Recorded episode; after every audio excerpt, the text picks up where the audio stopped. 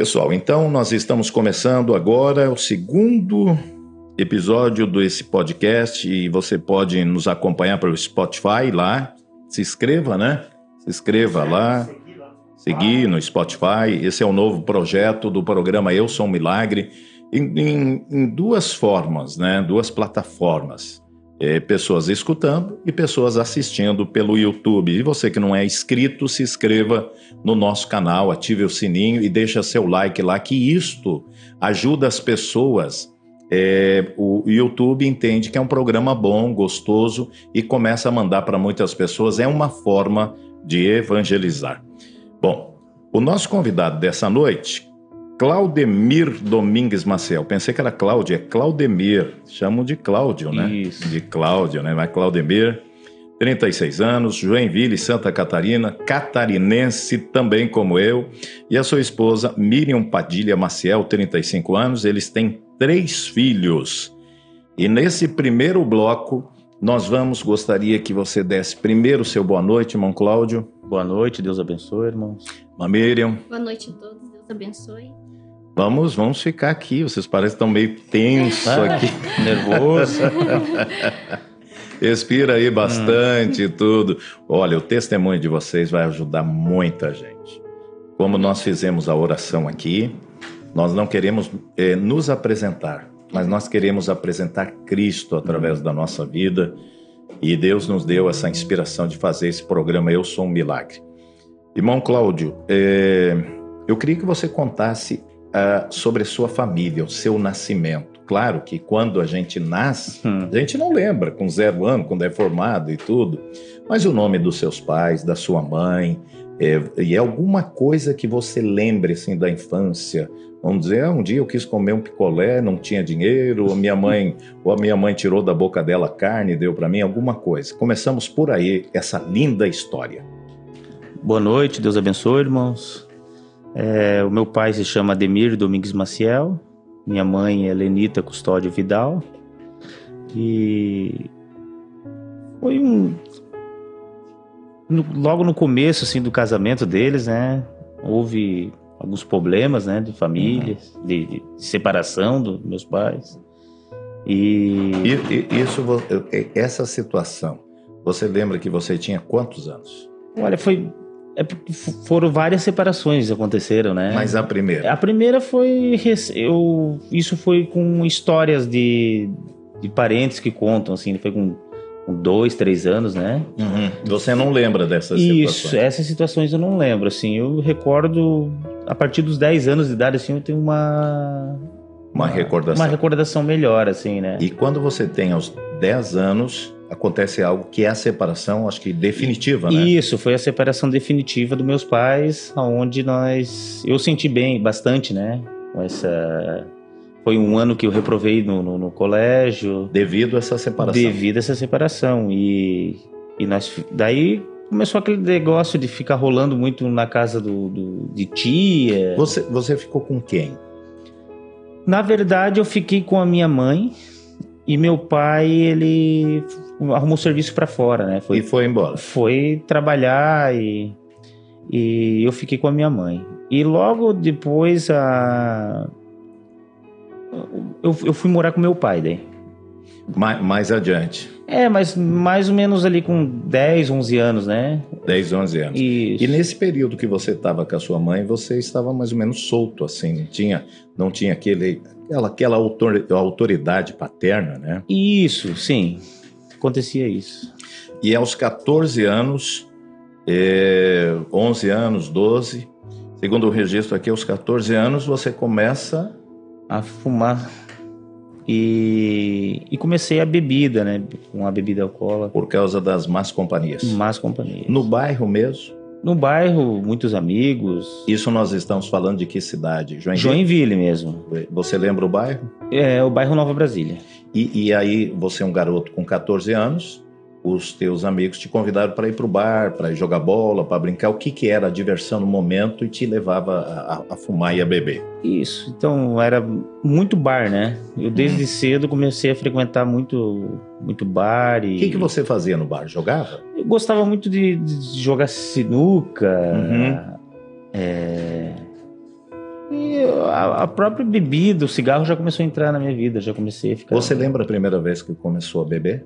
Ah, foi de- entre 14 e 15 anos. Uhum. Alguém te ofereceu, um amigo, um o dono do bar, lembra alguma coisa? É, na verdade, assim, a minha mãe, ela se relacionou com um homem Uhum. e eu, eu, eu acho que uns 12, 13 anos de idade eu tinha, e ele era alcoólatra também, né? E isso dentro da minha casa eu comecei a, a, a presenciar, né? A ver, você viu ele Isso. fumando, Isso. bebendo É um, é um exemplo, um mau exemplo dentro da, dentro da dentro casa. da casa. Então ali é um é um, um, um dos pontos que me marcaram assim e e, e, me e comecei a ver aquilo, né? E Ok. Bom, aos 16 anos, você começa uma nova etapa. Isso, daí comecei a ficar mais livre, né? Comecei a trabalhar. Trabalhou no quê? Eu trabalhava com meu pai. O teu pai? O meu pai abriu uma empreiteira e eu comecei a cuidar Cons- do, do construção civil. Isso, construção civil. Mas nesse, nesse, nessa, nessa época Hum. eu estava ajudando ele a cuidar dos peões, né? Tinha bastante funcionários, né? E aí já ganhava teu próprio já dinheiro. ganhava meu salário, já. Então começou a ficar mais fácil para para começar a ir para as festas, né? E- E aí foi para as festas. Aí fui para as festas, me joguei mesmo de cabeça, Dançava bastante. ia né? para os bailão, É. comecei a eu conheci as drogas, né? Não, não, não, não fui usuário, assim, né? Mas apresentaram, eu, eu, eu experimentei, né? Não, não me. Você já fumava, já bebia, Sim. e o próximo passo é as drogas. É as drogas ali. Aos 16 anos. Isso. Mas foi uma coisa assim mais passageira, assim, não, não, não me aprofundei, né, nas drogas. né? Apenas experimentou. experimentei por uma curiosidade, né? E, e aos 18 anos, nós avançando, Isso. acontece que você, nessas festas, nessas andanças, bonito, olhos verdes, o que, que é? Quem É. está nos escutando através do podcast, só nos ouvindo, é, É, olhos verdes? é verdes. Verde. Conhece a- um- uma pessoa, Conheço a Miriam, a minha esposa. a Miriam, que está, quem está, porque tem pessoas nos escutando e tem pessoas do, Isso. nos assistindo. A Isso. Miriam que está agora, do lado. agora eu vou explicar a questão da Miriam. A Miriam, assim, Hum, nós tínhamos um amigo em comum, ele era da denominação, e a Miriam, naquela época, ela, ela frequentava a denominação, né? sim. E um convite dele para mim fazer uma visita na igreja lá, né? Eu comecei a frequentar a igreja, e daí onde eu conheci a Miriam. Onde você Eu fui tipo lobo mal, né? Tirei a... Que lobinho alto. agora agora eu, eu vou passar um pouquinho para ela. Deixa eu virar esse microfone aqui. Mamírio, Deus te abençoe. Amém. Deus abençoe. Eu queria que você resumisse a tua história um pouco. Ele tinha ele tinha 18 anos quando conhece você, você tinha 17, né? Um, an- 17. um ano de diferença, né? Isso. E você nasceu num lar católico, cristão, Não, cristão. cristão. Seus Sim. pais são? O São. nome? É Marina Maria Machado Uhum. e Vicente Luiz Padilha. E Joinville. Joinville, Santa E, Catarina. e ele e, e você é, ia sempre na igreja? Sim. Desde pequena? Desde, é, a gente dormia embaixo do banco quando bebê. Sério, isso que marcou. Aham. E, e cantava, tocava, fazia só alguma com- coisa? Só no, no grupo, assim, né? A gente ia na escola dominical com as crianças, depois tem a parte dos jovens que a gente acompanhou, né? Uhum. Mas é, é isso. Teve um tempo também, assim, que, que me marcou bastante, foi que meus pais se separaram, né? Apesar de Também? ser cristão. É, aham. É, o meu pai havia é, arrumado um emprego em São Paulo Uhum. e, e a minha mãe resolveu sair de casa. Né? Sério? É, daí eu fiquei morando Eu- com a minha avó. Você tinha quantos anos? Eu tinha uns oito para nove anos, mais ou E menos. você lembra nitidamente de- desse, desse episódio? Sim, lembro, é. Uhum. Mas nem por isso a gente se afastou de Jesus, né? A minha avó também era cristã e continuou levando a gente pra igreja, eu e minha irmã, que somos só nós duas, né? Uhum. E aí, quando eu completei é, uns 12 anos, como a gente passava de ano na escola, não tinha aquela série na- na- no meu bairro, então a gente tinha que pegar o ônibus pra frequentar a outra escola. Uhum. Só que a minha avó não tinha condições de sustentar a gente Uhum. assim, pagar passagem e tudo de ônibus, né? E material escolar e tudo. E aí ela resolveu falar com um tio pra me ajudar, assim, né? Pra ter onde morar, onde estudar e tal. Só que eles não eram cristãos, né? Então, assim, nesse período, assim, eu ia na igreja mais final de semana, tudo. E passou uma fase, assim, até eu fiquei um ano morando com eles. Depois, com, com quando eu tinha uns 12 anos, 13 por aí, eu fui morar com uma outra pessoa que eu nunca conheci na vida. Hum, Ela tinha três filhos, ela era uma, uma, uma senhora que ela tinha três filhas, tudo da mesma idade que eu, assim, né? e, E- que não eram cristãos. Não era cristã. E tinha mais dois menininhos menores. Aí começa a influência também, né? Começa. Só que eu, é, é- é- é incrível, assim, que eu penso que Deus me livrou e me guardou Uhum. pelo fato de que a gente desde criança foi pra igreja escutando a verdade, né? Então eu nunca me interessei em ir pro mundo. Uhum. É, então mesmo que eu morava com elas, eu era cristã. Sim, né? sim. É, E aí de, de um determinado tempo, a- eu morei três anos com eles, com essa família, né? Hum. E aí, é, a menina mais nova dela, que tinha 13 anos na época, e eu tava com 15 já, né? Ela começou a usar droga. Saí de casa com 13 anos. E você presenciou aquilo ali. Sim, e tanto que ela oferecia pra gente, eu e a irmã dela, né? Oferecia e dizia que, ah, que era divertido, essas coisas assim, né? Sim. Que o mundo oferece e diz que é divertido. Mas eu nunca tive interesse de conhecer, tanto que eu nunca vi, assim, na mão ou perto, assim, né? Nunca Uhum. tive. Graças a Deus, eu creio que foi Deus que me livrou, porque eu não tinha, né, pai nem mãe ali comigo, né? Então foi Deus em todo o tempo, eu creio. E, e, por falar nisso, você acha que é importante um pai e uma mãe estar presente com seus filhos? Muito, muito importante. Dá para ver que a história sua e do Mão Cláudio são parecidas, um- É. que vêm de famílias desestruturadas. E hoje Sim. vocês têm uma família linda. Dos 15 aos 17 anos, quando você vai conhecer o Mão Cláudio, nós vamos entrar. Teve alguma coisa que marcou ou não? Sim, daí eu fui morar com uma tia minha que era da Assembleia de Deus, né? Certo. E aí eu continuei indo na igreja, tudo normal, né? Que a gente sempre ia. E foi nessa época que eu, eu morei com ela, daí dos 15 até os 17, que eu conheci ele com 17, né? Foi lá que a gente acabou se conhecendo. Tá.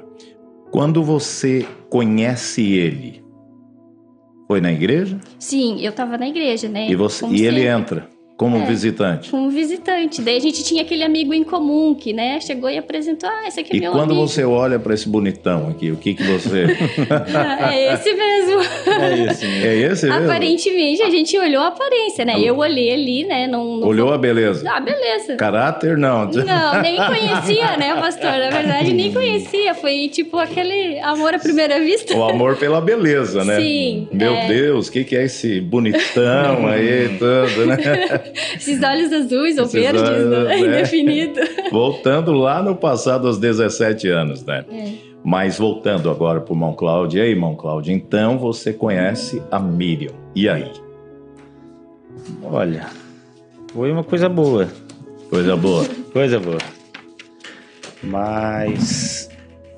Tá, o- Mas conhece- nós se conhecemos e seis meses depois nós casamos, né? Uns oito meses. Oito meses depois, eu, eu já- completei 18, Foi ele muito- 19. E, e, e foi assim, daí, por exemplo, assim, eu morava com a minha tia, Uhum. né? Nessa época, que era da Assembleia. Só que ela não aceitava eu namorar com ele. Por quê? Porque ele era Porque mundano. ela era do mundo, ela dizia que não, isso não ia dar Profano, certo. mundano, né? Ela disse, não Complicado. tem, não tem A única boa, coisa certo. boa que te ajudava era que tu era bonito. Só É. né? Fumava, bebia, ela disse, o Meu que, que tu Deus. espera pra ti, minha filha? Te Ó. criamos na igreja, Ó, tudo ó, certinho. olha, o pessoal que tá ouvindo aí, apaga essa parte. Os jovens aí, não sigam esse exemplo. É aí, verdade. né? Nem o Vitor, né? Nem o Vitor. nem o Vitor e a Tayla e a, Gabriela. E a e Gabriela. Que são filhas dele, daqui a pouco nós vamos falar. Bom, é, aos 22 anos, bom, vocês se casaram, né? Isso, você casa, Na verdade, a gente foi morar junto. foi morar porque- junto, é. porque ninguém queria casar uma cristã com um mundano. É, né? come- começamos, como é que se diz? Começamos uma vida já, Já, é errado. tudo né? errado. Já, né? Começou. Então, Eu gosto do irmão Cláudio porque ele é bastante sincero. E tem que ser, né, irmão Cláudio? mas... O que é errado é errado. Agora nós vamos tapar o sol com a peneira só porque era a tua história. A mesma coisa eu digo lá, quando eu contei minha história. Eu fiz muita coisa errada. Por isso que eu amo Jesus, que a sua graça nos alcançou. Graças e a gente Deus. tem que ser verdadeiro. E aí casaram e aos 22 anos nasceu o primeiro filho. O Vitor.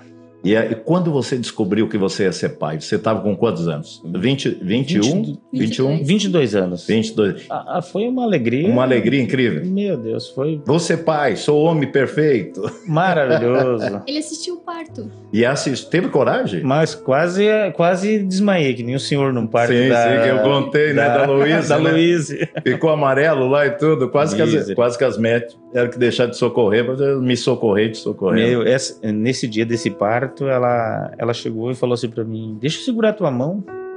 É. Pastor, ela quase quebrou meus dedos. Que- Sério, que- por causa da, Da, da- contração. Da contração. Ela segurou no meu- na minha mão assim e foi. disse, vai quebrar minha mão. Meu Deus É muita do força, céu. né? Uma mulher faz, né? Mas elas são heroínas, né? Isso Meu mesmo. Deus do céu. E o Vitor é um rapaz que hoje está com 15 anos? 16? 14 anos. 14, ainda não Sim. fez 15. Esse Não. rapaz é grande, é alto. É, cara. bem- Eu pensei que ele já ia fazer 16, então ele tem 14.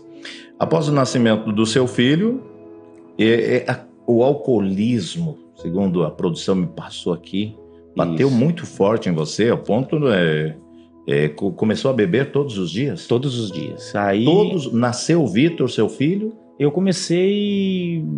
Foi, é, foi umas festas, né? muita festa, muita amizade errada, né? E eu comecei a. a beber, até ali eu, be- eu bebi assim final de semana, sexta, sábado e domingo. Mas daí nessa idade eu comecei já a beber todos os dias. Irmão Cláudio, é, eu vou perguntar, se tem coisa que não quiser falar, Sim, você sim. tenha, tem coisas que. Mas o que tu acha que aconteceu hoje, assim?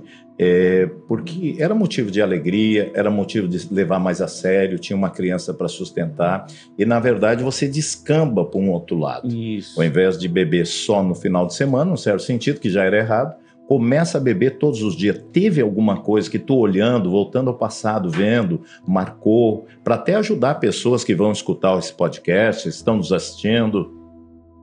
Como é que eu posso te explicar? Foi a a falta de responsabilidade, eu creio que primeiro ponto, né?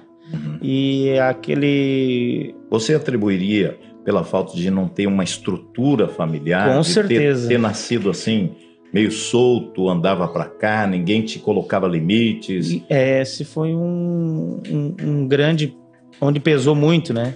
E, mas o que aconteceu também nesses 22 anos, quando nasceu o Vitor, depois eu comecei a.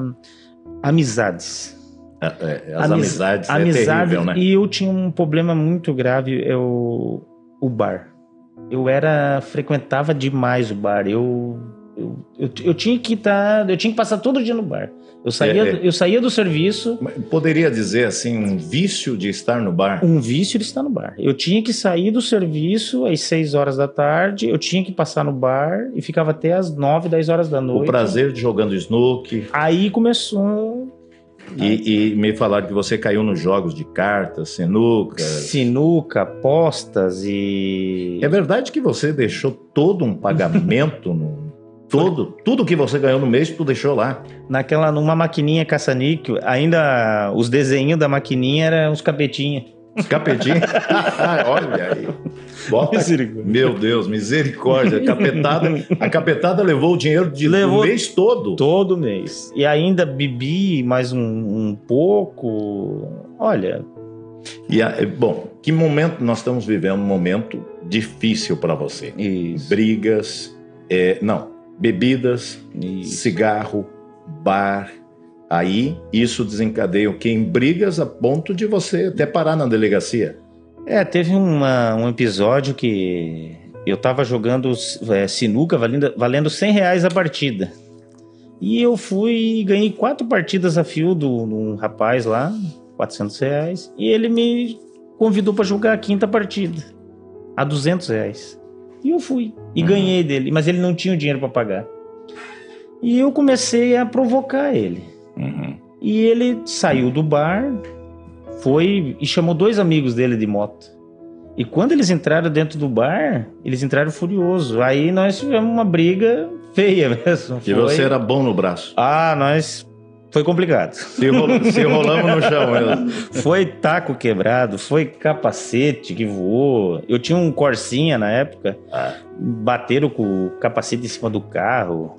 É, deram tacada no carro. Fora o meu lombo, né? que- Eu, eu, eu fico me perguntando agora, fazendo uma pausa, o que, que é que o povo gosta, né?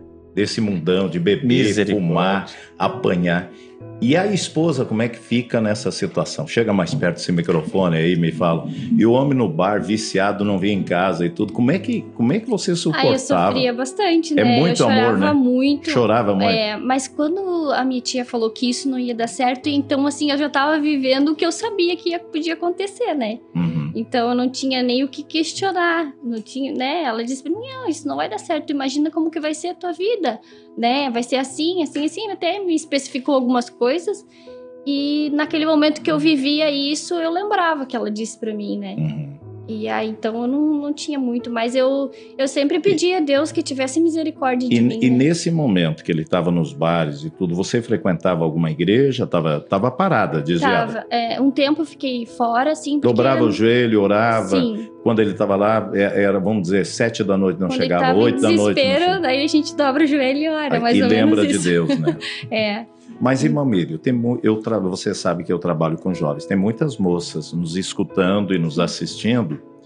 É, eu sei que depois vocês vão ouvir uma nova história que Deus é misericordioso, muito misericordioso. Mas hoje, com uma sã consciência, se uma mocinha está na igreja, você acha totalmente errado ela namorar um rapaz do mundo por experiência própria, eu acho. Que nunca deveria fazer? Sim, acho que é um preço muito alto a se pagar pela Isso- desobediência. Isso que eu queria que você falasse. Se Isso. paga um preço Muito muito, alto, alto, pela Se paga na, desobediência. na- realmente na carne, a gente sofre muito, né? Certo. Bom, é, nós tivemos aí agora o, o primeiro bloco, né? Primeiro bloco, depois tivemos aí o segundo bloco. Agora nós vamos para o segundo bloco, né? Segundo bloco. E nós estamos transmitindo pelo YouTube o segundo episódio do podcast. Eu sou um milagre.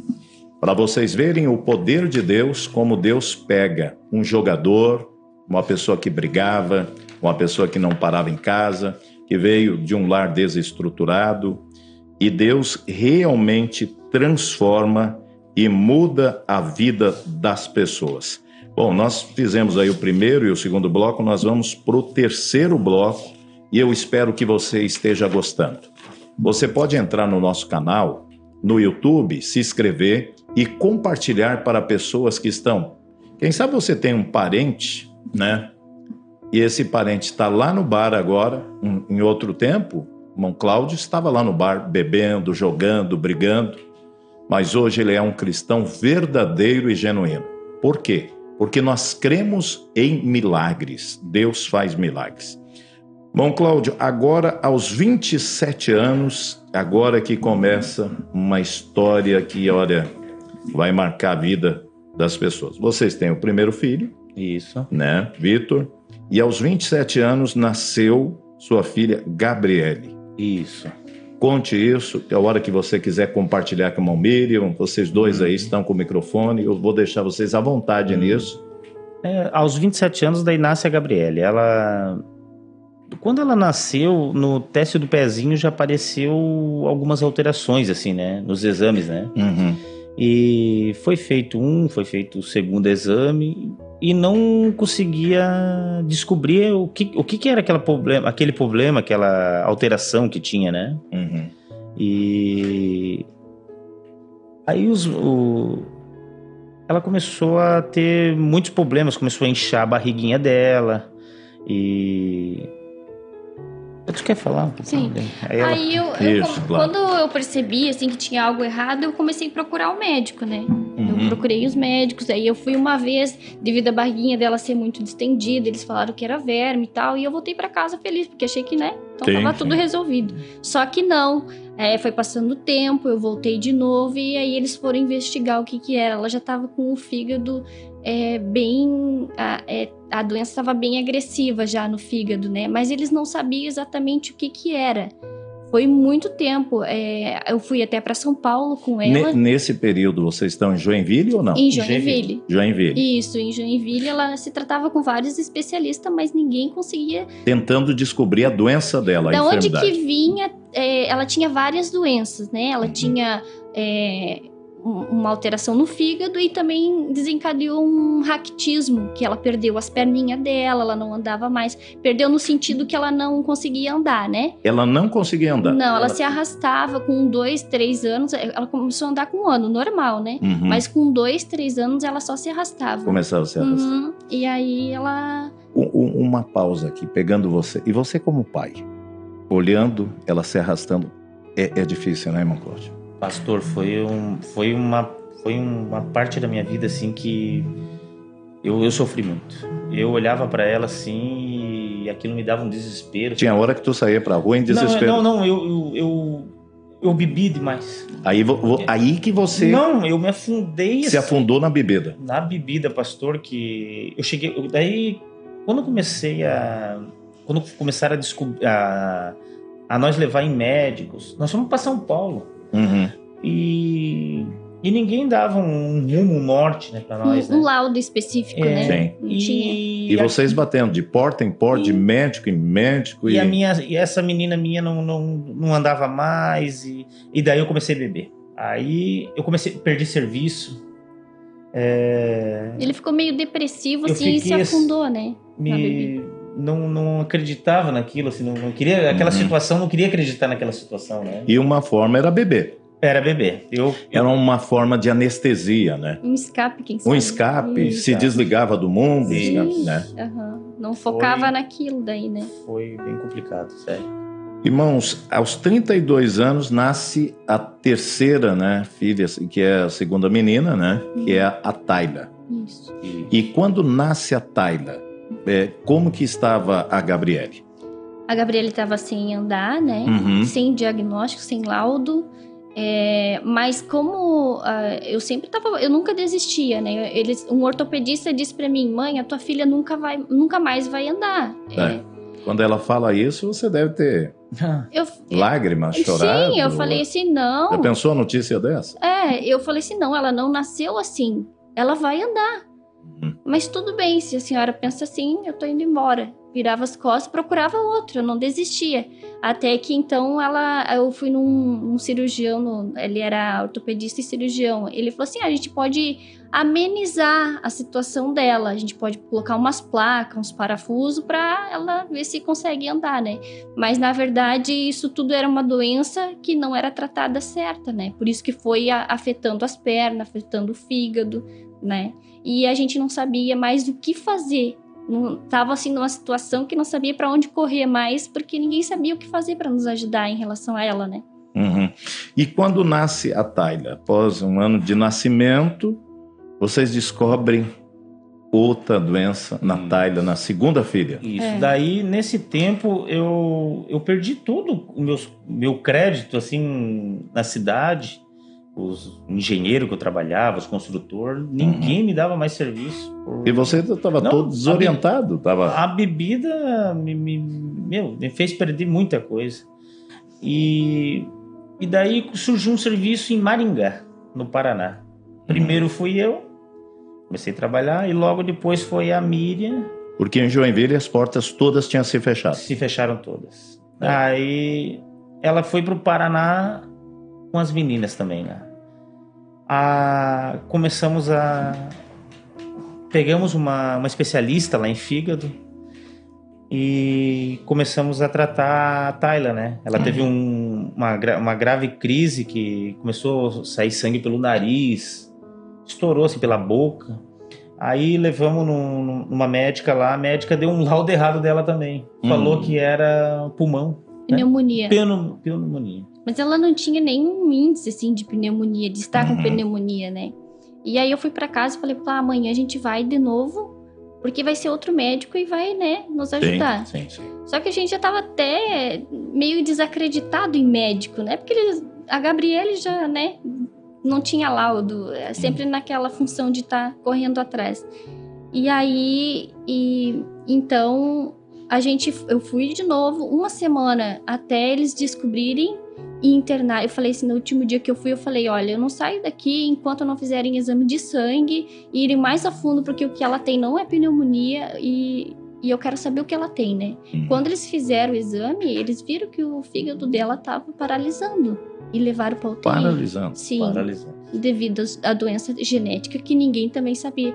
Quando eu, ela nasceu, É, essa doença genética, era as duas ou só uma? as duas. As duas. Só que cada uma afetou de uma forma, cada Hum. organismo reage de uma forma, né? Uhum. No caso, a Gabriele, ele foi mais silencioso, foi afetando um pouco Uhum. aqui, um pouco ali, até, né? é, descobrir que ela também tem cirrose. Uhum. Mas a, a, a Isabelle, quando atacou, afetou, ela, o Foi. fígado dela paralisou. Foi paralisando. Né? Da Tayla, é. Uhum. A Tayla paralisou. E aí eles levaram ela pra UTI. Aí nesse tempo, assim, ele tava trabalhando em Maringá e eu, né, cuidando da. Aí eu me tá aí. afundei mais um E- pouco na bebida. Mais ainda. Aí eu já. Aí eu perdi totalmente o controle. Aí era bebida, era. Foi nesse momento que o médico te chamou e disse que não havia mais o que fazer? Foi, não? Isso. Foi nesse aí momento? ela foi pro, pro HU, um hospital universitário em Maringá. Maringá, no Paraná. Isso. Daí ela foi internada, ela tava três dias desacordada. Aí os exames dela alteraram, estavam num- tão alterados que se mudasse um ponto nos exames dela, o doutor me chamou e falou que ia entubar ela para não perder o cérebro dela, né? pra- pelo- Meu. por causa da- do oxigênio que mandava pro cérebro. E o fígado dela tava funcionando 30% só. Aí eu, eu, eu tinha virado a noite be- bebendo, desesperado com aquela situação, né? E, e o doutor me chamou no médico, lá no hospital. Mandou ela embora, porque ela tava muito nervosa, né? Uhum. Já tava dias com ela lá. E quando me vem aquela situação, eu não tinha. Eu vi assim, não, não, não tinha mais para onde correr, não tinha mais saída. Aí eu, eu me lembrei de Deus. Olha, pessoal, vamos parar aqui, né? Aí eu me. Olha o que ele diz, que chegou um momento, ele não tinha mais saída, não tinha mais para onde correr, aí ele lembrou de Deus. E Bem- nesta hora que você lembrou de Deus, irmão, Essa hora foi. Eu me. Olha, eu. Eu me ajoelhei na, na- naquela cama, naquela, nos pés da cama da UTI e falei: Senhor, glória a Deus. vocês me perdoem. Não, fique à vontade, fique à vontade. Viva esse momento. E falei: Senhor, ela não é minha, Senhor, ela é tua, Senhor. Me leve eu no lugar dela. Traga minha filha, Senhor. Senhor, se o Senhor trouxer a minha filha de novo, eu prometo que eu nunca mais coloco uma gota de álcool na boca e eu não fumo mais nem um cigarro. E eu. E dentro de uns 5, 6 horas ela acordou. Pra, gra... pra glória de Deus.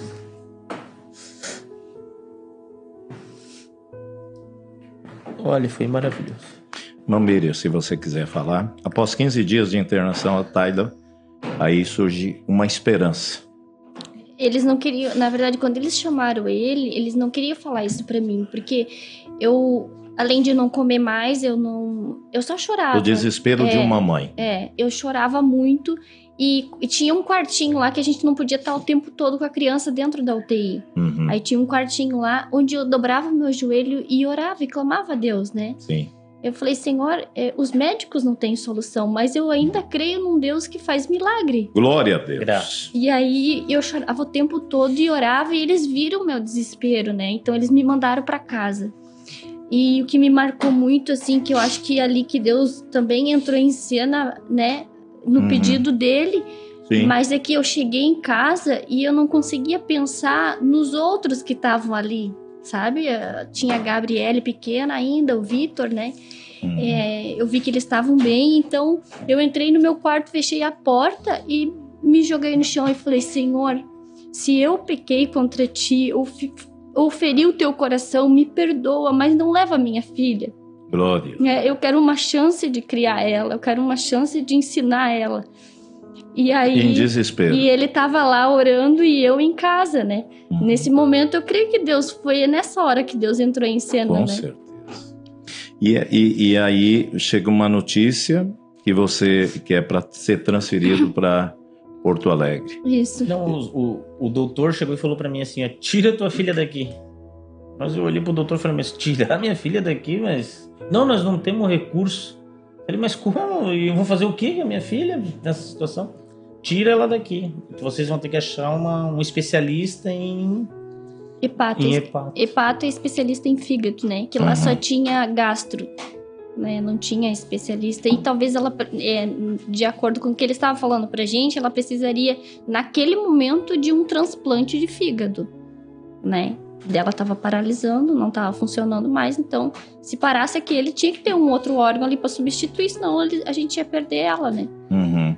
E aí, ah, aí eu, como eu tinha o contato da doutora que tratava a Gabriele lá, eu liguei pra ela.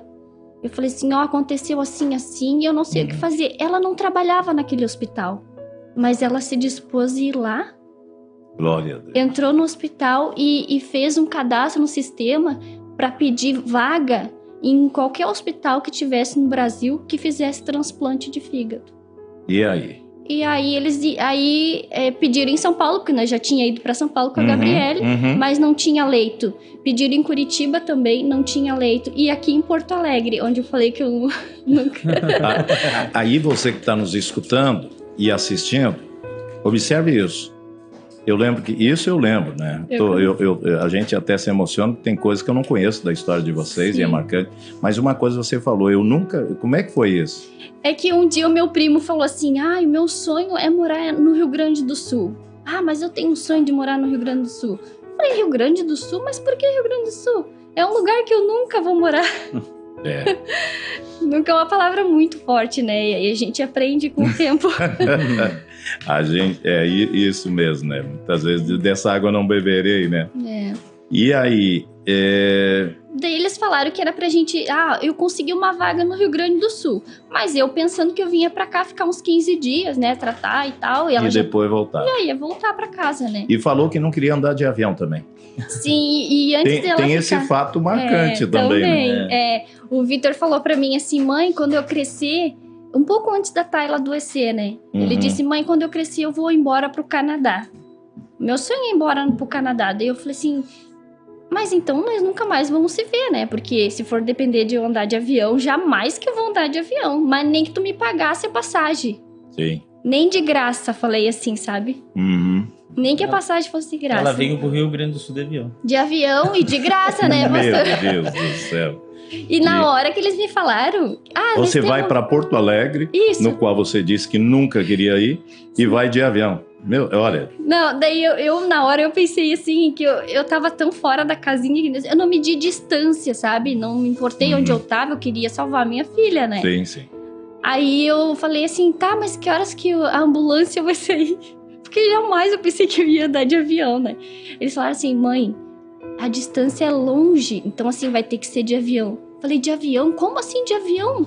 Não, de avião não. Não tem como ser de ambulância. Aí eles falaram assim, não, mãezinha, vai ser. Então tu vai pra casa, arruma uma mala. E eu vim só com uma mala pra ficar 15 dias com ela aqui. Né? E aí desembarca em Porto Alegre. Só eu e ela e Deus. E, e o irmão Cláudio ficou lá, Eu fiquei lá com os dois filhos. em lá, Maringá, no em Paraná. Maringá. E ele Isso. tava trabalhando também, né? Agora com você, como é que é? Chega aqui, foi pro hospital de clínicas. Isso. Conta, conta aí para nós. Eu cheguei ali hum, meio assim. é, é, eu tava feliz porque, né, tinha conseguido a, a vaga, sabia que ela ia ter- ser tratada e tudo.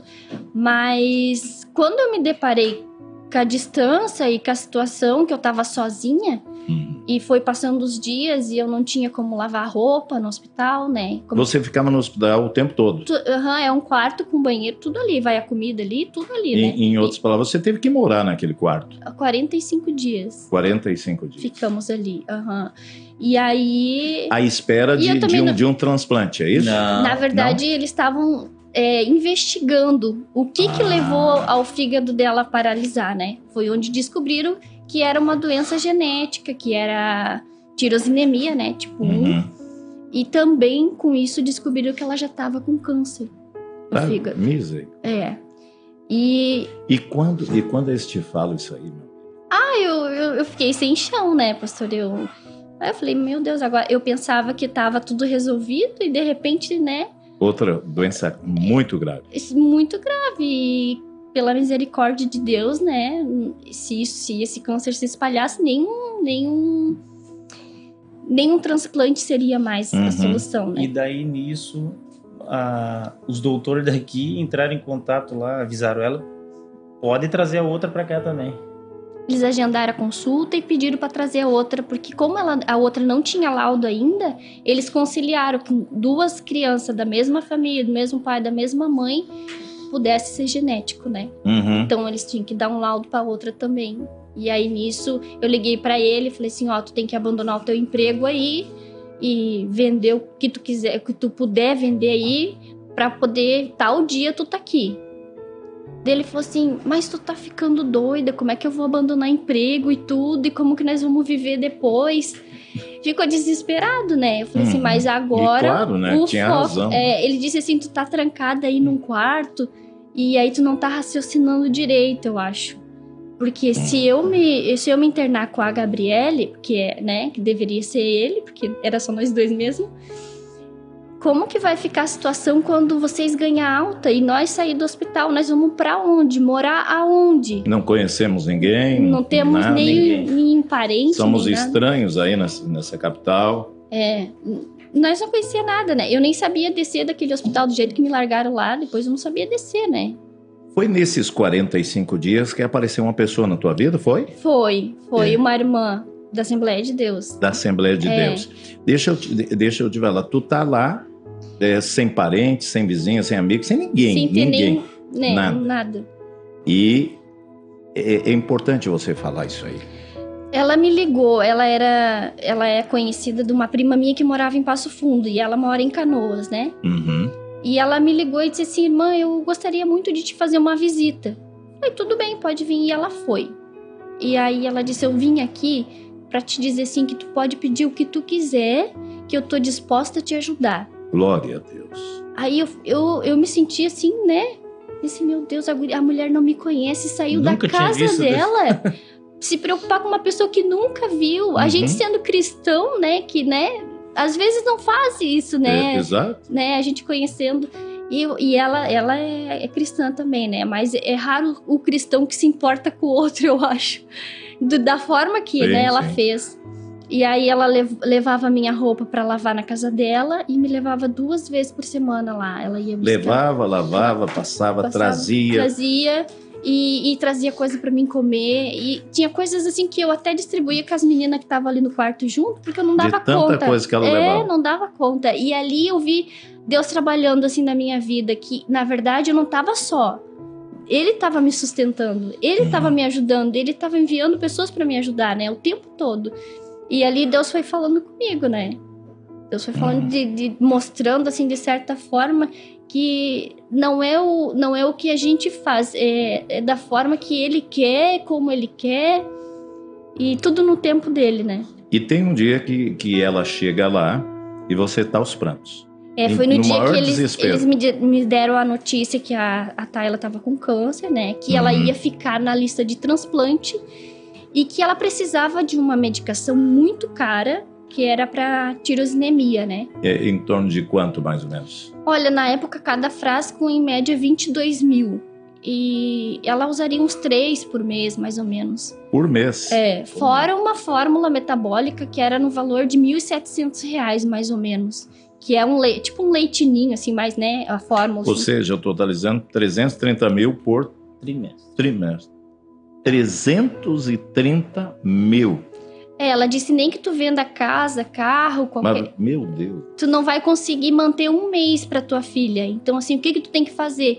Tu tem que procurar um advogado daqui. Isso aí, a médica ou a, a médica, a médica Médica. me falando, né? Tu tem que procurar um advogado aqui e, e ele vai entrar no- na justiça uma causa pedindo pro Estado bloquear esse valor, né? Que vai pra uma conta e tu vai fazer a compra da medicação. E o que, que você fala pra médica? Não conheço ninguém aqui? Eu falei, mas como, doutora? Eu não tenho ninguém aqui, eu tô aqui sozinha, só eu e ela.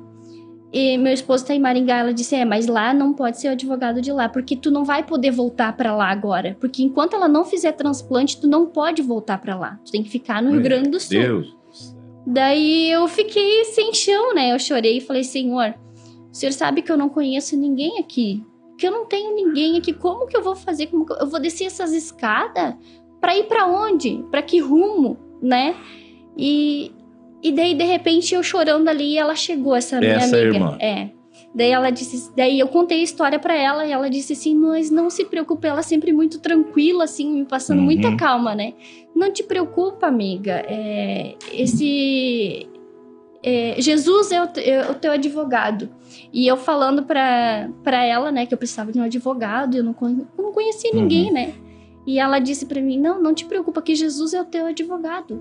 Eu falei, amém, eu sei que é, mas eu preciso de alguém pra me representar na terra. Humanamente falando. Sim, né? Um Naquele momento é, é em, né? Em carne. Em E carne. aí ela disse assim: e Deus é tão bom e te ama tanto que o meu esposo é advogado. Glória a Deus. Quando e você ela- não sabia nada disso? Não, eu não, a gente, quando ela ia lá, levava minhas roupas, a gente falava muito sobre mim, sobre o estado da Tayla. uhum. E ela sempre na correria, também não ficava muito tempo, né?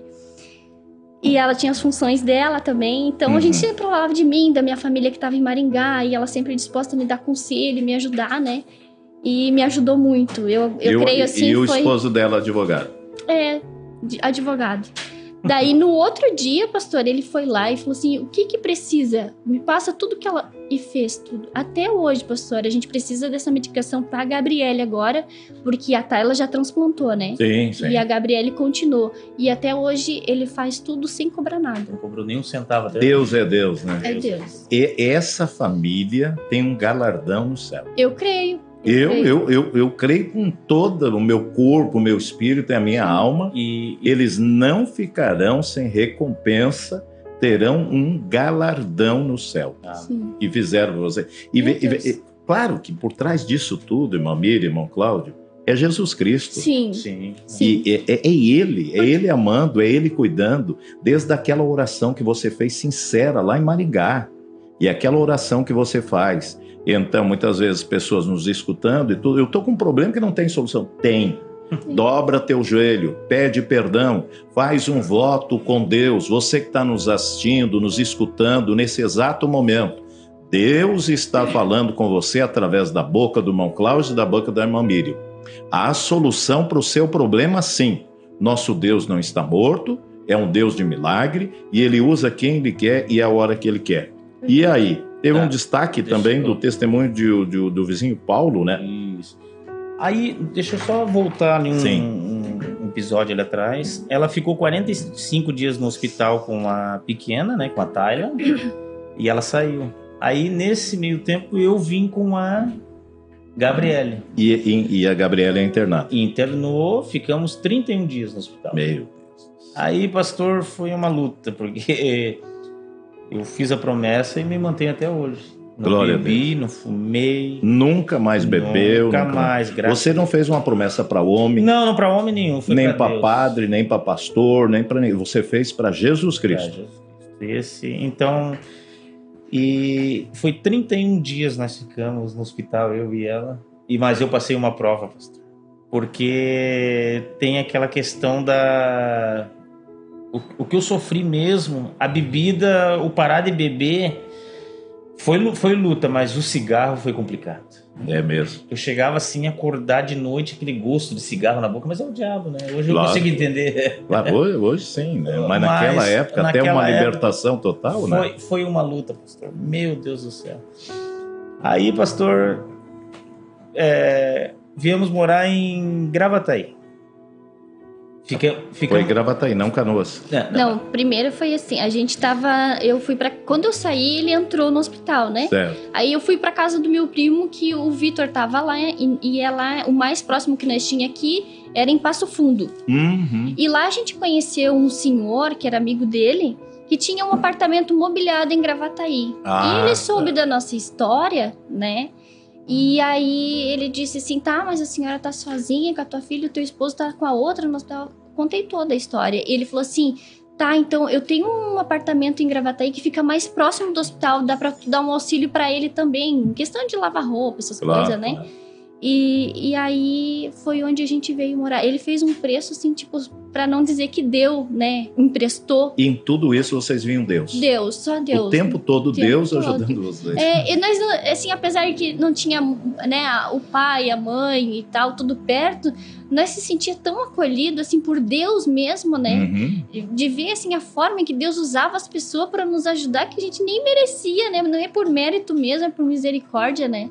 Então, assim, eu- a gente ficava muito impressionado com tudo que estava acontecendo. Que apesar das notícias ruins ali, mas a gente tinha fé e certeza que Deus estava com a gente. E Deus usando pessoas para ajudar vocês de todas as maneiras. Isso.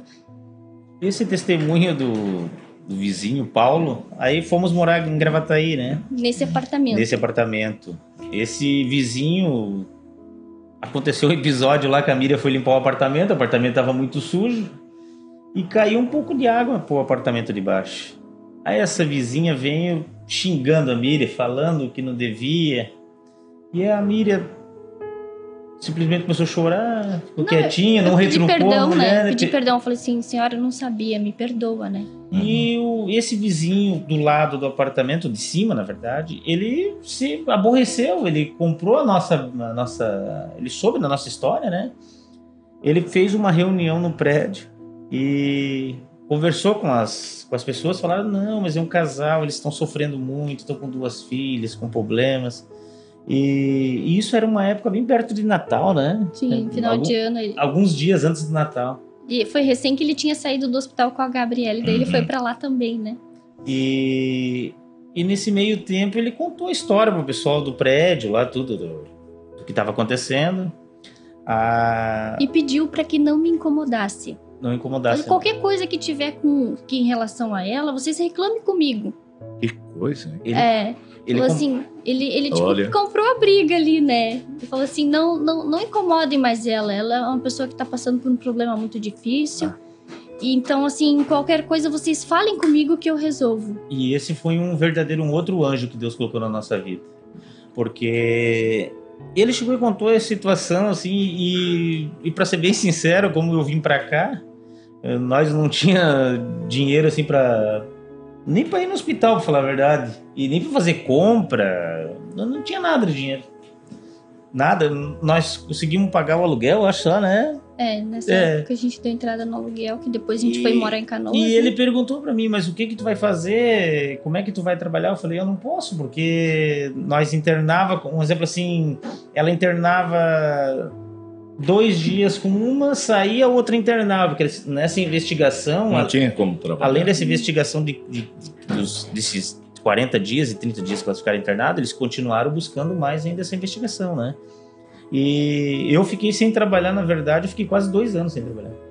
E- Deus te sustentando. Quase dois anos. Nunca faltou nada. E esse Nunca. testemunho desse Paulo foi Meu assim, Deus. ele contou a história para essa e essa mulher que xingou nós lá, ela ia fazer uma festa de, de amigo secreto da de família. Natal, né? De Natal. Uhum. Ela se comoveu tanto, tanto com a nossa história que ela juntou o dinheiro do, do amigo secreto, bateu na minha porta lá e falou assim, ó, eu emocionei com a história de vocês e trouxe 900 reais. Glória. Aí eu fiquei, eu fiquei tão maravilhado assim, né? Porque eu falei, meu Deus, já temos o dinheiro do aluguel do mês que vem, graças a Oh, Deus. meu Deus. mas, mas só que não foi isso, pastor. Foi, foi maravilhoso o que aconteceu. Porque, Ela pediu desculpas pra mim. porque um, um Foi foi contando pro outro, foi contando pro outro.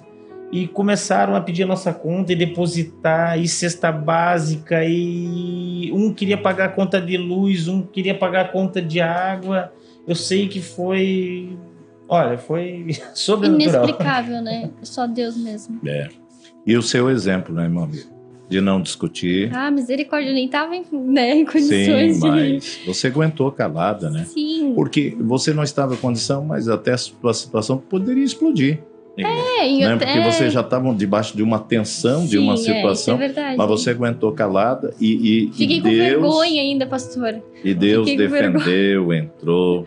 Bom, já em Porto Alegre vocês começaram aí na denominação. Seu pai é da mensagem, né? Meu pai é. Mas você frequentou a denominação, o irmão Cláudio, Fala um pouquinho sobre isso, Mamílio. Daí seu pai ligou, né? O, o pastor do seu pai ligou para mim, né? Isso, foi o pastor, o pastor Luiz, né? Uhum. Que é o pastor do meu pai. É, eu fiquei um tempo, como eu, eu costumava sempre ir na denominação, né? Então, é, para mim foi um pouco difícil entender algumas coisas na, na mensagem no começo, né? E aí uh, eu acabei um dia quando a gente foi viajar lá, o pai convidou eu para ir na, na, no tabernáculo, né? E eu Uhum. fui. Isso em Joinville, né? Isso, é. Mas a gente tava morando aqui já. Uhum. Só que quando eu fui lá, é, parece que a- as, as coisas se, se esclareceram de uma forma que eu disse: Isso é verdade, eu quero isso.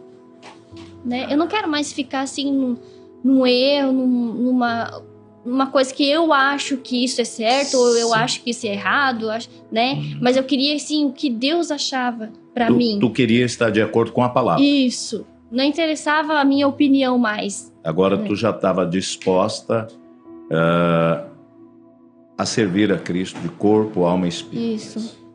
E aí vamos. Teve um período de um ano. E aí você me ligou, né? Isso. Daí Não, foi, eu te liguei, é, né? Foi assim, eu liguei pro pastor, pro pastor Luiz e perguntei.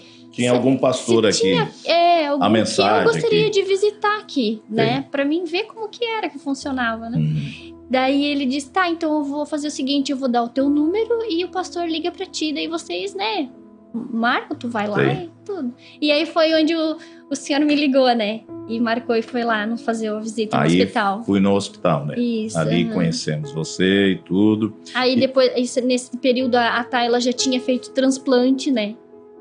Ah, sim, sim. Sim. Estava num período de recuperação. Isso, nós ficamos seis meses quase, deu, faltou acho que uns 15 dias para seis meses no hospital. Direto. é isso. E o irmão Cláudio, na, na, indo na denominação. Isso. E um dia eu disse, eu quero conhecer seu esposo, quero visitar e tudo. Sim. E ele, e ele conta. Hoje nós comemos churrasco junto, né? Sim. Brincamos, dando risada, pescamos, tomando banho de lagoa junto e tudo. Mas nem sempre foi assim, né, irmão Cláudio? É, Fala bem perto do microfone.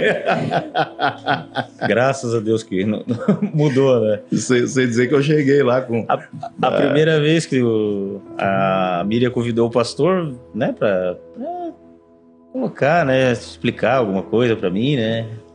Aí chega o pastor na, na- na minha casa, a primeira coisa que eu olhei pro pastor Averino, nem me venha falar desse profeta. Já me deu um carteiraço. Pastor até... Tava bloqueado. Como o pessoal disse, tu tava fechado, né? Não, o. Felipe que diz, ó, tá fechado ou tá aberto agora? fechado é que não quer receber nada, não quer É ouvir verdade. tudo. É porque a pessoa já tem opinião própria, né? Ela não interessa o que é verdade, o que realmente é verdade. Ela tem uma opinião formada e ela não foge daquilo, ela não tá disposta, que nem. Parar para ouvir, Isso. analisar as escrituras. e Isso. tudo. A gente usa um termo, hoje você está totalmente liberto, mas as pessoas estão armadas. É, exatamente. Então a gente foi de bom coração e tudo. Aí quando eu vi aquilo, digo, não, deixa eu tirar meu carrinho aqui, deixa eu ir para casa e tal. E fui, porque eu acho que a gente tem que ser educado. Sim. Não era hora de forçar, Isso. não era o momento. E você que está nos escutando, não force nada. Não. Eu costumo dizer que para parente não se prega, você tem que viver o evangelho, dar um testemunho. E um pastor, um evangelista, alguém que está me escutando, não force também. É onde Deus abre a porta. Quem convence, quem faz, nós somos meros instrumentos. Mas eu lembro que uma vez você chegou no escritório e disse: Bah, pastor, meu marido, é, é, em outras palavras, se falando de denominação em relação à mensagem, não quer saber da mensagem, João Animal Uhum. Pior. E o que, que eu te disse?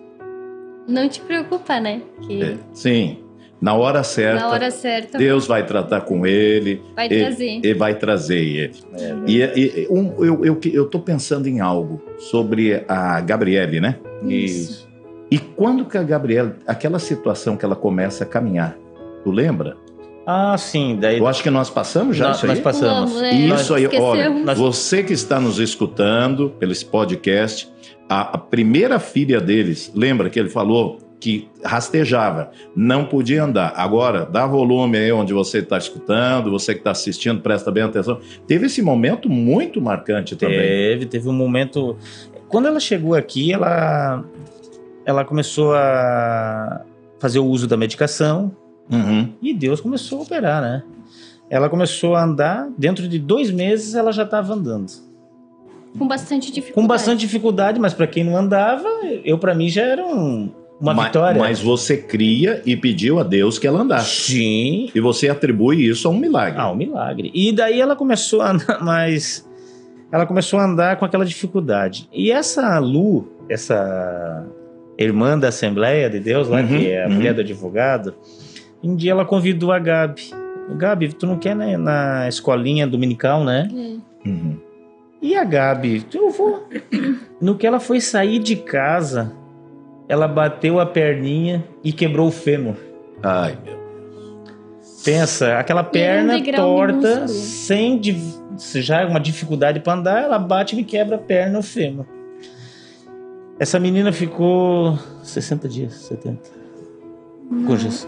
Com- É, com gesso. Três Ela meses. ficou é, qua- meses, quase três meses com gesso. Mas a perna dela, pastor, ela era duas, ela era bem torta assim para dentro as pernas, que ela fazia, ela tinha que Uhum. fazer um abrir bem a perna assim para poder andar, Uhum. porque a, a doença, o raquitismo fez a perna entrar bem para dentro, assim. Sim, sim. E, e aquela perna dela, que ela quebrou, era a mais torta de todas. Eu e a Miriam ficamos apavorados, porque, meu Deus, essa menina já com essas pernas, agora ela começou a dar uns passinhos, ela É. vem e me quebra a perna. É, é, até, João, entra em contato aí com o Vitor, vê se tu consegue. Vamos fazer isso aí. Nós deveríamos ter feito um videozinho, não sei se tu fez com as meninas. Não. É, Isso. Mas o seu Vitor, o Vitor deve estar conectado. Tá, tá. Pede para ele gravar um videozinho, tanto da Tayla quanto da Gabriele, ela andando e as meninas, para vocês verem. Quem tá pelo YouTube vai ver, se não vai escutar aí. E o que, que é milagre? Mas segue, por favor. Tá. Aí ficou 90 dias com esse com esse gesso. Aí eu cheguei e fui tirar. Celular. 90 dias fui para levei ela para o hospital e fui tirar o gesso, né? Aí quando o, rapaz lá que abre o gesso, foi cortar o gesso, eu vi mais uma vez o trabalhar de Deus na nossa vida. A perna dela que era torta estava reta.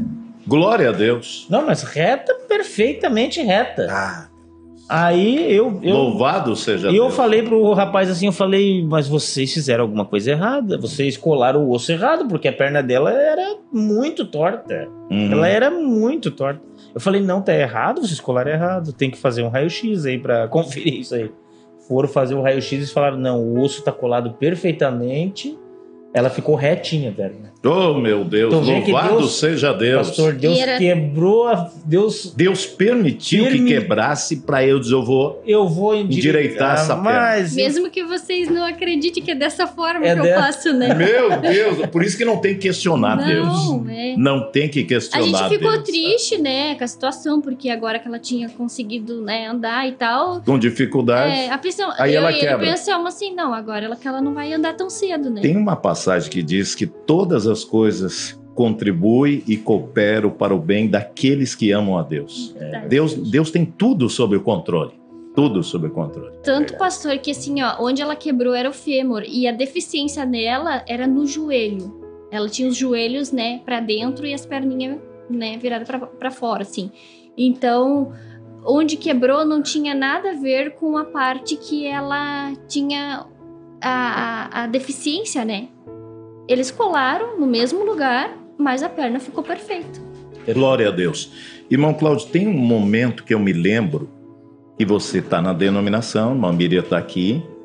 É, é, eu acho que você não estava na mensagem ainda, que eu e o irmão Jonas, pastor Jonas, fomos no hospital. O Michael.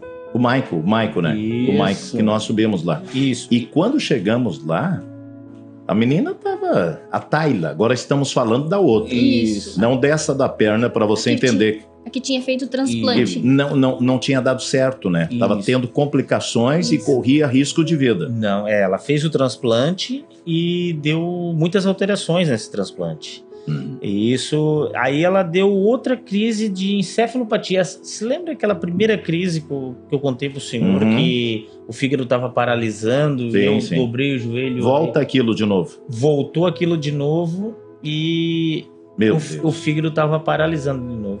Aí a Miriam falou assim: e se eu falar com o pastor Alberi e um. Um ele, obreiro, né? ele orar lá, tu, tu autoriza? Aí eu falei, tá tudo bem, pode vir. Então vem. Venha. Pode vir. Já que tu insiste, né? E pastor, tu vê pela graça de Deus, pela graça e misericórdia de Deus, o pastor e o irmão Mike entraram lá, oraram. Isso foi, acho que uma parte No da domi- tarde, foi no né? domingo, antes de começar Olha. o culto, eu lembro. Isso. E, após o término do culto, ela levantou. Pela graça de Deus. Agora quem se emociona sou eu. Pela graça de Deus. Porque, irmão Cláudio, é... eu, eu, eu queria ter uma chance, uma oportunidade de mostrar, irmão Mírio, que o Deus que a gente servia era real. É verdadeiro. era verdadeiro. E eu fui com o irmão Mike, ele está nos escutando, nos assistindo. E o Mike é puro amor, puro É coração, é uma Foi. coisa. E, e, e, irmão Cláudio, eu. ah, deixa eu tirar esse óculos aqui que a gente. E eu coloquei as mãos sobre aquela criança com sentimento. Uma coisa é você orar. Outra coisa é, é você orar com sentimento e me unir a você, eu, você e o irmão Michael, nós três. Você como pai, o irmão Michael com sentimento de pai de ministro, e eu com sentimento de pai de pastor. E eu, e eu queria ver o agir de Deus. Sabe quando Sim. você quer, assim, entre ela e aquela enfermidade? E eu via ela, irmã Miriam, amarelinha, assim, tu- aquilo cortava o meu coração. Como é que não vai? Eu imagino vocês, como pai, e eu, assim, eu, eu sou pai de três, sabe? Eu lembro que eu passei por situações, não, não como essa, cada um tem uma situação, Sim. mas me lembro que uma vez a minha filha caiu do berço, da da cama, né? Da Hum. cama era alto, caiu que nem morta. Eu levei ela que nem morta pro hospital e não acordaram. E eu entreguei elas lá e na frente do hospital dobrei o joelho numa árvore lá e disse: Jesus, ressuscita minha filha, não deixa ela morrer. E Deus ouviu. Então a gente vai tendo experiência de um Deus que nós servimos, Uhum. que é um Deus de milagre. O Deus de Abraão, de Isaac, Jacó, o Deus de William Branham, o Deus do profeta, é um Deus de milagre. É. E a gente se uniu. O profeta diz isso, que quando a gente ora com sentimento, você tem que orar como se fosse sua filha, seu filho.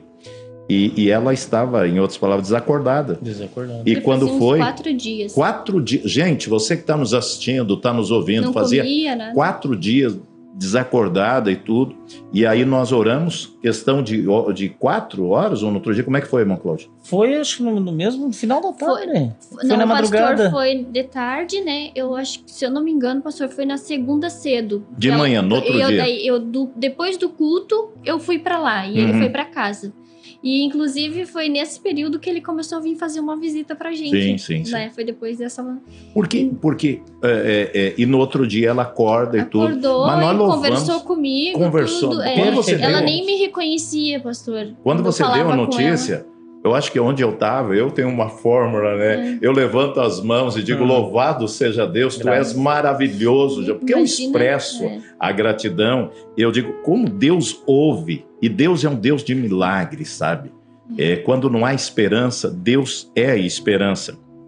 E o que, que o irmão Cláudio estava vendo? Já começou a ver, né, irmão Cláudio?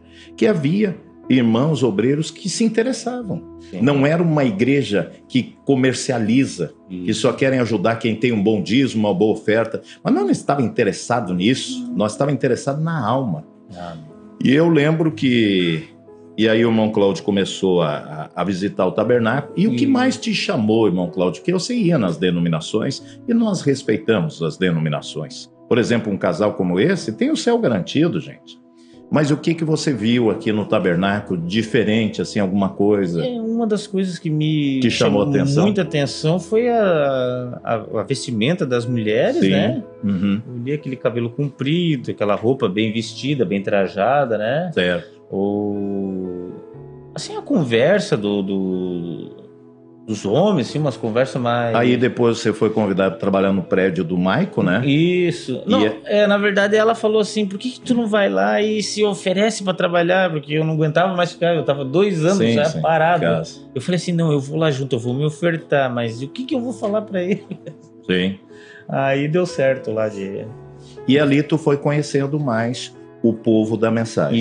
Isso ali. E foi- vendo que muitas vezes não é aquilo que falam. Isso mesmo. Uma das coisas que uma das coisas que te chamou muita atenção que aqui, aqui, não posso falar pelo mundo todo, né?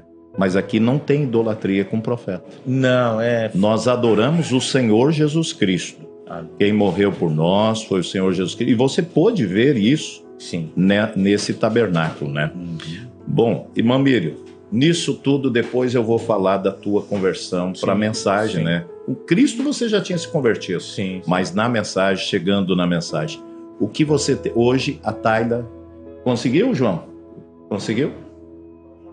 Conseguiu o vídeo, alguma coisa? Ah, é que elas estão dormindo.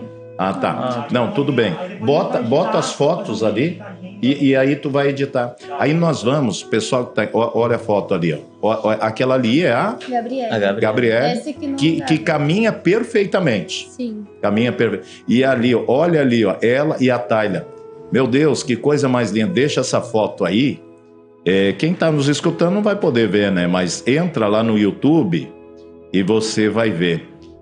Irmã Miriam, eu lembro que uma vez ela saiu correndo e subiu no púlpito e me abraçou. Sim. Ela estava muito amarela. É, ela recém tinha saído do hospital. Gente, aquela hora eu abracei ela, eu digo, Jesus, abraça essa criança. Porque aquilo ali cortava o coração, era, era algo. o meu, né? Mas, mas, pois é, por isso que eu fico pensando assim, ó. Deus sabe para quem vai dar uma luta, uma aprovação, uma dificuldade, né? Isso, e hoje está aí, ó, comprovado. Sobre tudo isso, para nós encerrar, irmã Miriam. O que, que você tem a dizer, Jesus, até aqui? Hoje você tem uma família abençoada. Graças a Esse Deus. moço, é- esse moço é o marido perfeito, é um anjo hoje. É tudo que eu pedi a Deus. Tudo que você. Vamos, vamos- vamos brincar aqui de capeta, é um anjo hoje.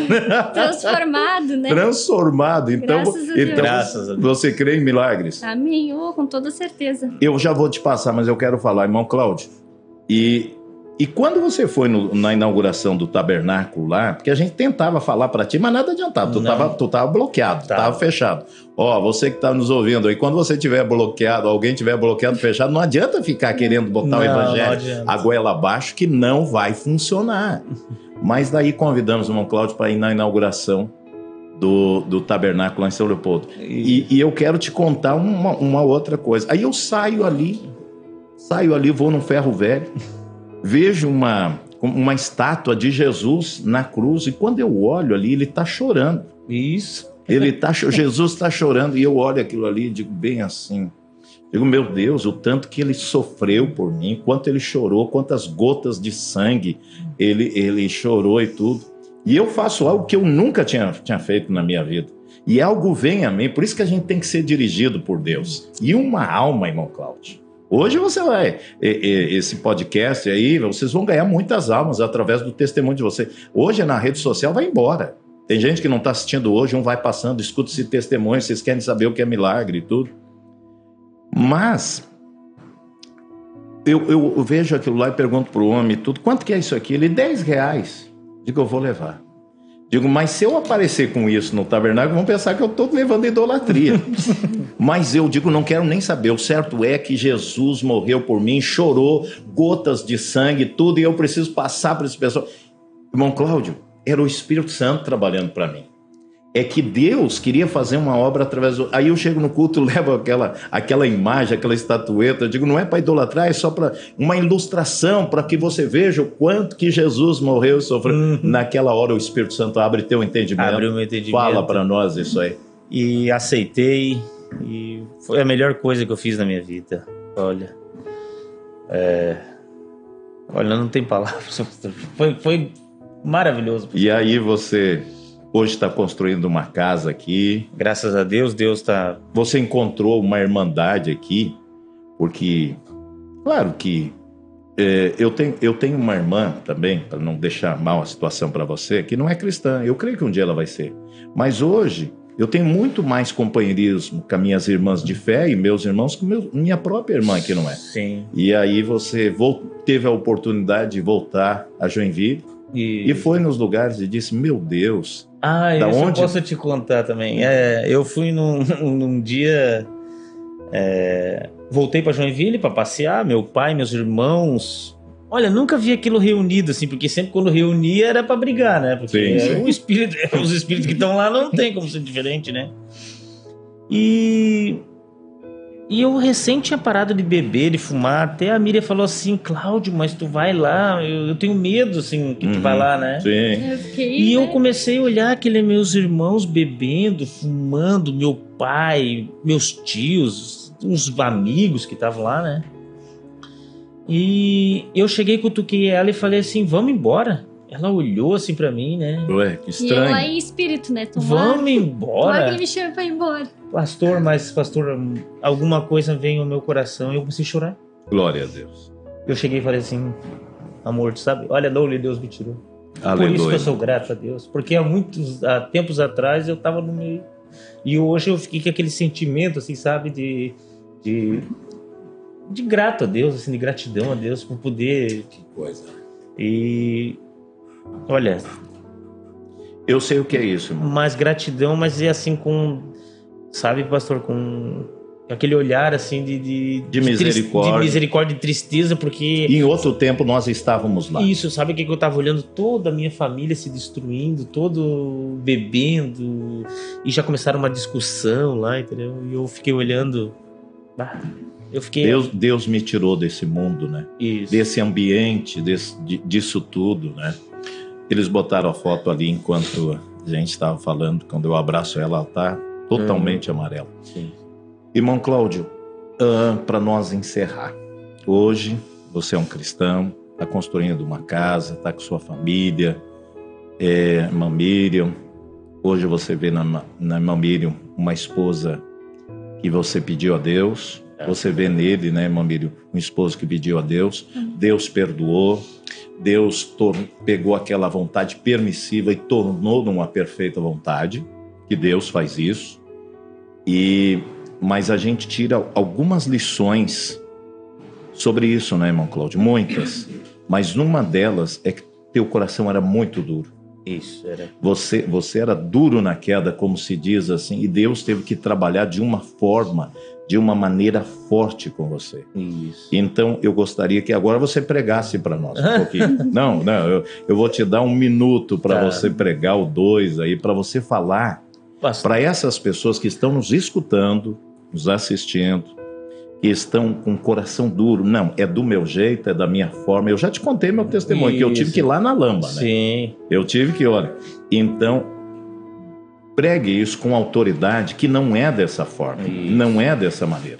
Pastor, uma. Eu era um homem muito. Pensava que era tudo eu ia conseguir com as forças do, do, do braço, né? Uhum. E eu era muito orgulhoso, pastor. Eu era, eu tinha um orgulho que. Misericórdia. E uma jactância. Não. Pra mim, ter qualquer coisa, eu passava por cima de qualquer um, não importava. E uma das coisas que, que Deus faz a gente ir lá na lama mesmo, a gente passar assim. Passar a prova, assim. Foi a- uma vez que eu ganhei a primeira cesta básica que chegaram na porta da minha casa. Meu Deus do céu. Eu fiquei com uma vergonha tão grande. Que se eu tivesse uma pá, eu brinco com as pessoas, se eu tivesse uma pá, eu abria um buraco e eu me enfiava, porque foi. Eu pensava assim, né, que um homem tão forte desse jeito ficar. Dependente, de alguém dar uma Dependente cesta alguém. básica.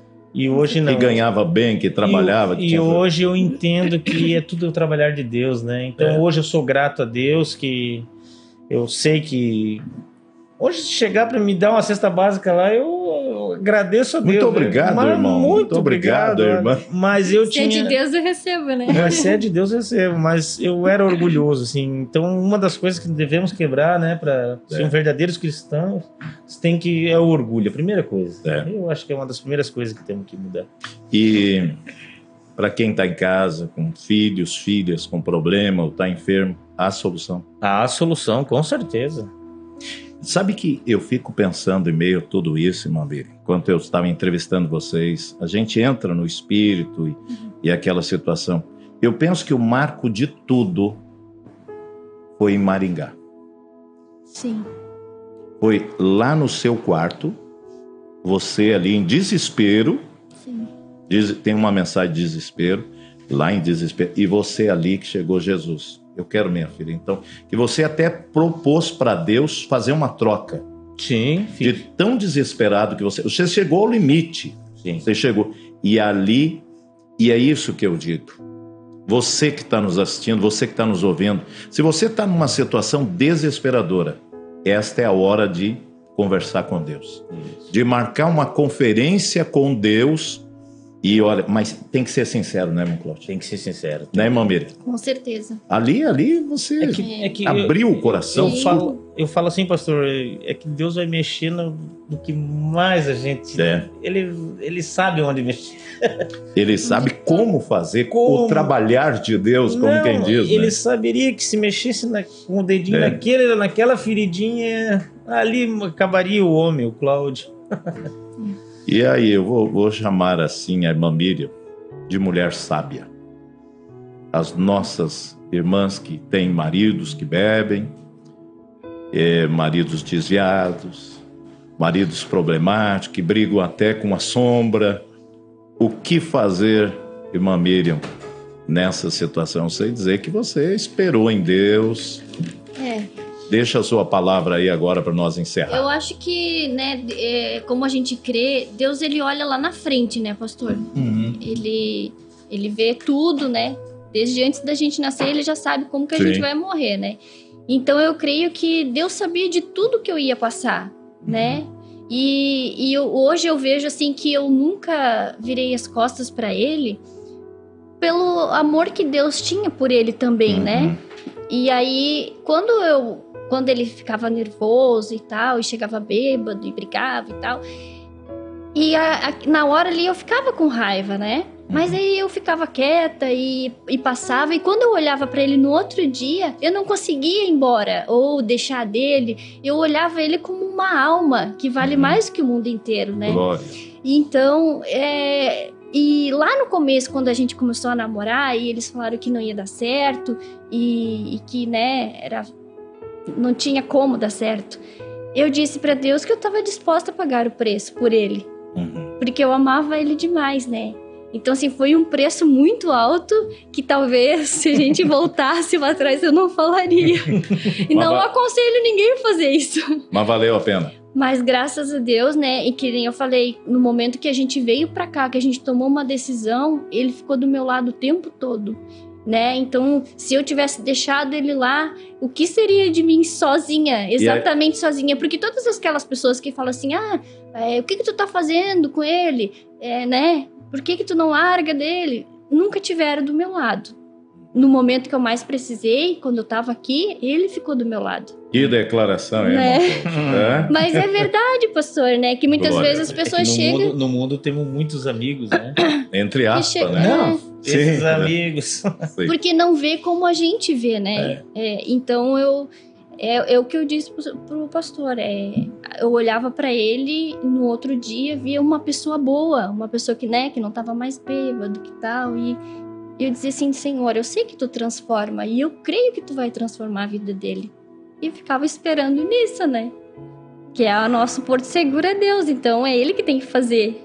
Então você acredita em milagres. Vários milagres aconteceram comigo, E então. você é um milagre. Graças a Deus. E aqui está outro milagre. Amém. Então não podemos dizer eu sou um milagre. né? Eu sou um milagre.